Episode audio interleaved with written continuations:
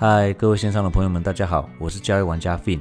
我们今天的台北股市重挫了两百四十四点哦，主要的原因是在于昨天晚上的美股，系股银行它的总裁贝克突然透过一封信表示，他要出售股票去筹集这个资金哦，以去抵消他的债券损失哈。那此举当然引发这个市场上的隐忧啊，他们本身这一个系股银行的股价就直接崩跌六十趴嘛。不仅拖累了这个金融股，连美股四大指数昨天都出现了重挫。当然，今天的台股在开盘的时候就直接往下做一个跳水嘛。虽然多空在第一次交手之后呢，由多方稍微做一个胜出，但是随即谈到了一万五千六百点，又开始往下压。那我们去看到，就是其实虽然这个利空消息出来了哈，但是我们更应该留意到，我大概简单的讲一下哈。就是拜登政府对于申请晶片辅助的企业，他设下了非常多的条件。除了未来十年不可在哦我们的对岸大陆扩产外，还必须与美国联邦政府分享超额利润，就等于是你多赚的部分还要再跟他们的政府去分润哦。所以这意味着什么？除了美国本土的半导体哦，什么 IBM 啊、NVIDIA、Intel 这一些以外的，像是台积电等非美企业。他们面临的是什么？你获利稀释以外，你的这个制造成本还要拉高。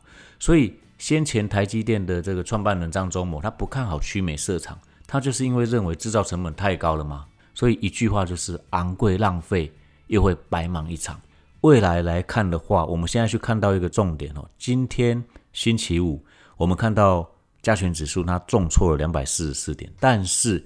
有一个族群，它突然冒出头来，虽然它最后还是压低做收，那是谁？二零二一年突然冒出头来的航海王啊！我们今天去看到这个航运指数突然间瞬间爆大量的时候，其实心里大概就要有个底。虽然今天的航运指数看起来是带长上影线爆大量，但这也是因为早盘在拉的时候，其实指数它还在杀。那人的心理作用来看的话，就是就是我讲的嘛，你今天做股票，你还是要看一下大方向。而今天早盘的时候就直接重挫了一两百点。如果依人性来看的话，大家看到先前几天它是一个突破的格局，但是因为一则利空，然后使指数又拉回了前面这一个区间里，这等同把盘整的时区给再扩张，也再拉长一些。再搭配分论这个议题哦，那我们去看到今天航运的爆量，我们可以合理的怀疑说。现在半导体的资金有可能会被转移到航运去哦，所以这是大家可以稍微留意的一点啊。那如果是出现这个现象的时候，那它必须成交量持续的放大到像二零二一年这样的程度的时候呢，才有可能会去撼动这个大盘哦。也就是现在，如果半导体的资金移到其他的类股去了，像是我们今天有观察到的航运类股的话。那这样的话，指数它在这里持续盘整的时间就会更长，而且更久，这会使得任何的操作只能做短，不能做长。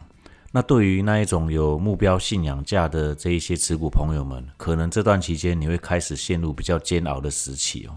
那么这个时候的心理状态就很重要了。如果说你今天进场，你一样严守你的纪律，你去守好你的停损点，把它当成一则门票。一张门票进场的概念，那你在操作上，在这种区间里，你比较心不会慌，不会说哦，它因为突然的重挫回来，那你是不是股票该走啦，还是该停利，或者是赶快先停损再说？不一定要等到停损，你先停损再说。那这个就比较不适合在这里这样用，你反而就是你还是要守稳你的停损点就好，它没有发生之前。你就不要急着动作。像今天我们去看到这个 OTC 指数，它整个全面拉回，而且是大重挫嘛。但是你去看到，不管是指数 OTC 还是大部分的类股，其实大部分都是拉回的走势哦，只是说跌的比较深或跌的少一点而已。那我们先去回到这个加权指数上面，我们去看到以昨天加权收盘的位置来看，它等于是在今天一个交易日跌破三条上升的趋势线。那也就是因为跌得太深的关系，所以导致这一个月线今天在收盘的时候是出现一个向下弯的趋势哦。而同一个交易日跌破三条上升趋势线，加上今天又是星期五，与下个星期三又是台子期三月合约结算，那我们可以合理去推断说，下个星期的上半周是先谈再说的可能性会非常非常的大。毕竟这个利空它是突然而来的利空，而不是已经跌了一段时间之后才出现的利空。所以拉回还是要找买点。毕竟指数未来的空间在半导体资金的转移之下，可能不会太多，而且它是温温的在这里。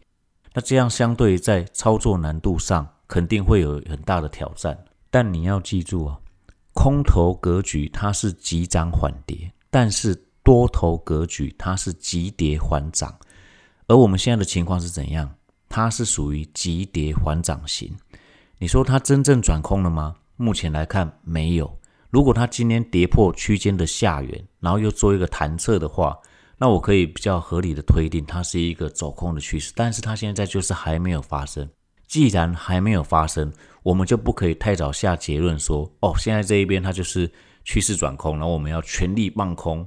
你要放空，也是等它弹起来确认了之后，你再放空。就像你买股票一样嘛，你不是它涨上去了，你才追着要去买，你是它在下面正要发动的时候，你已经看到了讯号了，它已经开始有先前表态的讯号，在压回持续测试的时候，你就要进场。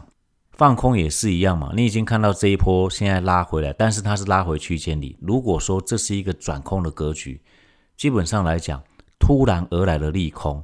我就算是主力，我也没办法全部第一时间跑掉啊！我会把自己拉一波逃命坡，我再来走。因为主力的量实在太大了，它不太可能一下子就第一时间突然来的消息，然后就全部走光了嘛。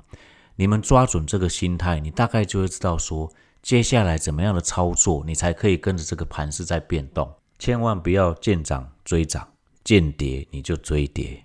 而这种区间格局里，最容易让投资人以为是有人在玩弄你。可是你永远要记得，别人不会用这么大的资金去玩弄你一点点的小资的股票，因为我们的资金在大户、在主力的眼里都是属于小咖，他不会用那么大的资金去玩弄你只有一两张、可能五张、十张的股票而已。你要记住，大部分的投资人都是被自己的贪婪与恐惧给玩弄了。所以我才希望线上的投资朋友们千万不要见涨的时候就追涨，见跌的时候就追跌。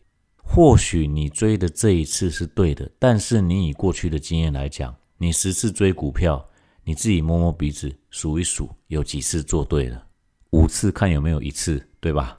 像星期五这种大跌的格局突然拉回来区间里啊，此时呢你可能已经心如死灰啊。可麻绳偏挑细处断，厄运专找苦命人了。这种快速拉回走势发生的时候，如果你没留意，它还是在区间里，并且忽多忽空的话，就注定会被双八的可能的。然后你就又开始对股市任何的不信任，不管是做多，你会觉得我买的股票就跌，我卖的股票就涨，股市都是骗人的。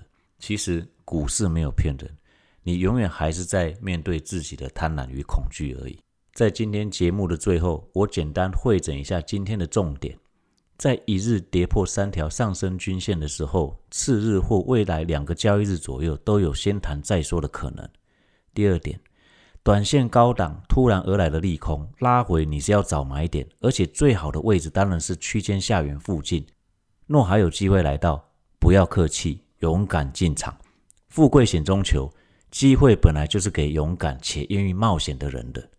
第三，主力不会玩弄你，是你要克服自己的贪婪与恐惧，才不会被自己的心魔给玩弄了。如果你觉得 Fin 今天的节目有帮助到你，也请你帮我把节目分享给你身边有在操作的朋友，并且按赞、订阅、分享起来。